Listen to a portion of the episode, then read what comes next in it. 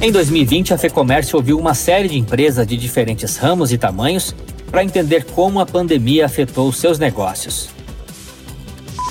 No começo da pandemia, todo mundo fechou a carteira, ninguém quis cadastrar novos produtos, ninguém quis comprar coisas é, de impulso, tudo foi coisa básico, né? O começo foi desesperador. O Estado foi fechando, né? E o comércio 100% fechado, né? A rede de franquias de portas fechadas foi bem difícil de assistir. Então foi muita correria todo esse processo para conseguir atender as pessoas e conseguir que as pessoas tivessem visibilidade da nossa marca, da nossa loja nesse momento que parou tudo, né? Foi bem complicado. Das pequenas às grandes empresas, o momento foi de resiliência e adaptação. A pandemia fez surgir novos modelos, formatos e possibilidades, além de acelerar uma série de projetos. Então a gente, durante a, a pandemia, a gente pensou, como é que a gente pode estender mais as vendas sem depender ou dependendo menos né, das lojas que estavam fechadas naquele momento eu não estou deixando a opção das pessoas não me comprarem. A pessoa quer me comprar no Rap, achou. A pessoa quer me comprar é, e-commerce, achou. A pessoa quer me comprar por WhatsApp, achou. Não tem mais fácil nesse momento. Tem como é que você é, rapidamente, inteligentemente, descentralizando, você lida com isso. Então, porque tanto é difícil mil lojas, como é difícil aquele que tem uma loja só e de repente precisava da sua venda do dia para ser o fluxo de caixa no outro dia. E em meio a toda a transformação logística e de estratégia, uma preocupação a mais: proteger clientes e funcionários. Então, fomos aí de imediato já buscando é, informações para tentar implantar os melhores protocolos com as informações possíveis naquele momento. A gente se preocupou com os nossos 24 mil colaboradores, como é que a gente ia dar atenção e cuidado para eles, e cuidar da saúde deles e proteger isso, que é o nosso maior bem. Você tem que cuidar dos funcionários e tem que cuidar dos clientes. Todo o protocolo de álcool gel na entrada do supermercado, higienização dos carrinhos, é, instalamos pias nas lojas para que as pessoas pudessem lavar as mãos, é, máscaras nos funcionários, acrílico nos caixas de proteção, ou seja, todos os protocolos que o mercado pedia, nós instalamos. Hoje, medição de temperatura, até represar de repente a entrada de clientes nas lojas. Mas apesar de todos os esforços, a notícia de que os casos de infecção e morte por coronavírus têm aumentado nas últimas semanas traz novos sinais de alerta e preocupação. No estado de São Paulo, o varejo, que vinha ensaiando uma retomada, se vê diante de novas restrições. Por isso, no mês mais importante do ano para as vendas, será preciso redobrar os cuidados. Nós convidamos a doutora Márcia Yamamura, especialista em infectologia pediátrica e professora da Escola Paulista de Medicina, para falar um pouco mais sobre os protocolos de segurança e a importância de uma postura firme por parte das empresas neste momento.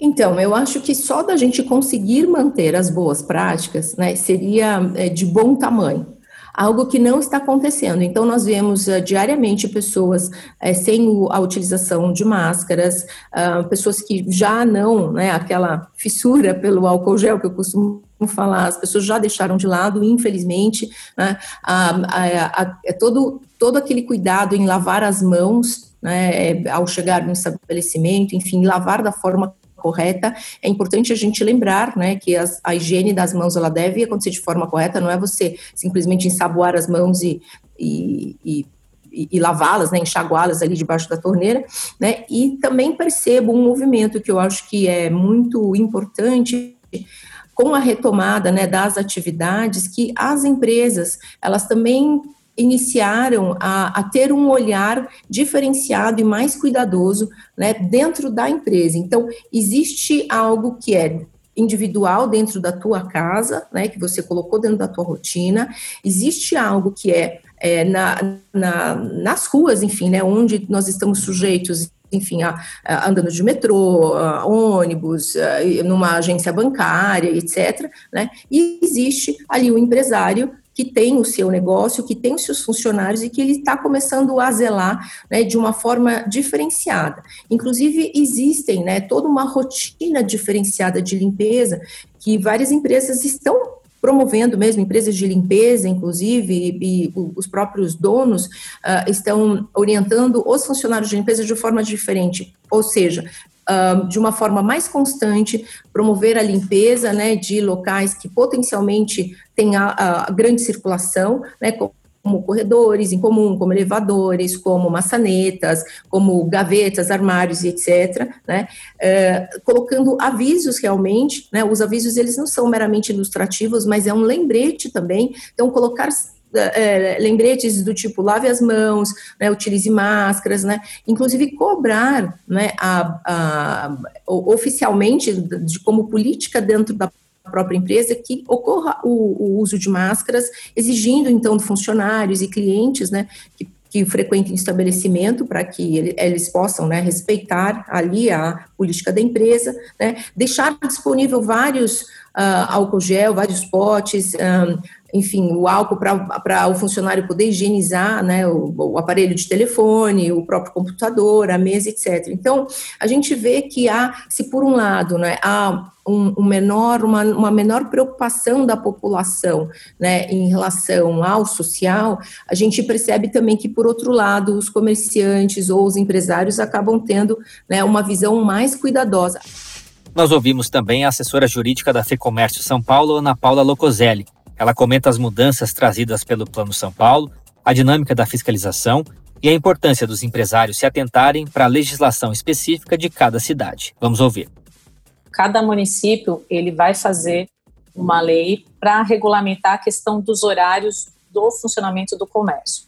O que, que aconteceu nesse momento foi que houve uma diminuição do horário de funcionamento. Hoje é permitido, então, até a fase verde era permitido 12 horas, agora, com a fase amarela, passou para 10 horas o funcionamento do comércio e podendo funcionar até no máximo 22 horas. Normalmente o comércio no final de ano ele trabalha com uma extensão de horário, às vezes até meia-noite, 11 horas, mas conforme foi determinado pelo governo estadual, isso não será permitido esse ano. E também outra alteração que houve diz respeito à capacidade do público aquele todo, todos os consumidores que podem entrar no estabelecimento comercial. Anteriormente, a gente poderia ter uma capacidade de 60% o público que poderia frequentar o estabelecimento no mesmo momento. E agora foi diminuído esse valor também, esse percentual, para 40%. É bem importante que os empresários tenham esse cuidado em atender todas essas determinações legais, pois o governo ele falou que vai endurecer bastante a fiscalização. Principalmente a gente sabe que nessa época de final de ano já há uma intensificação de fiscalização por parte do PROCON, por parte da segurança pública, por parte do Imetro. Então é importante que os empresários eles fiquem atentos a estas regras e também eles tenham direito a, a, a uma visita orientadora. O que significa? Existe uma determinação legal que dispõe que Primeiro, o fiscal ele tem que orientar o empresário, o micro e pequeno empresário, e posteriormente, uma segunda visita, ele vai poder autuar aquele estabelecimento comercial. Então, é importante que todos fiquem atentos a essa regra e conversem também com a fiscalização, obedeçam as regras, né, os protocolos, e, a, e fiquem atentos à próxima regulamentação de horário, que deve sair em breve em relação aos municípios eh, e a abertura do comércio em geral. A FEComércio, ela pleiteou junto ao governo do estado que houvesse um aumento do horário de atendimento por parte dos empresários do comércio. Isso porque, no entendimento da Federação do Comércio, quando você amplia o horário de atendimento, você evita aglomeração. Então, para a Federação do Comércio, essa forma, essa restrição do horário acaba prejudicando o fluxo dentro do, das lojas e até podendo ocorrer aglomerações em determinados horários. Este foi o podcast da FEComércio São Paulo. Para mais informações sobre os protocolos setoriais, medidas do poder público e tudo o que envolve o dia a dia das empresas, acesse o lab.fecomércio.com.br. Lá você encontra cartilhas, e-books, vídeos e muitos outros materiais para te ajudar neste momento de retomada e para manter a sua empresa aberta e segura. O link está aqui na descrição.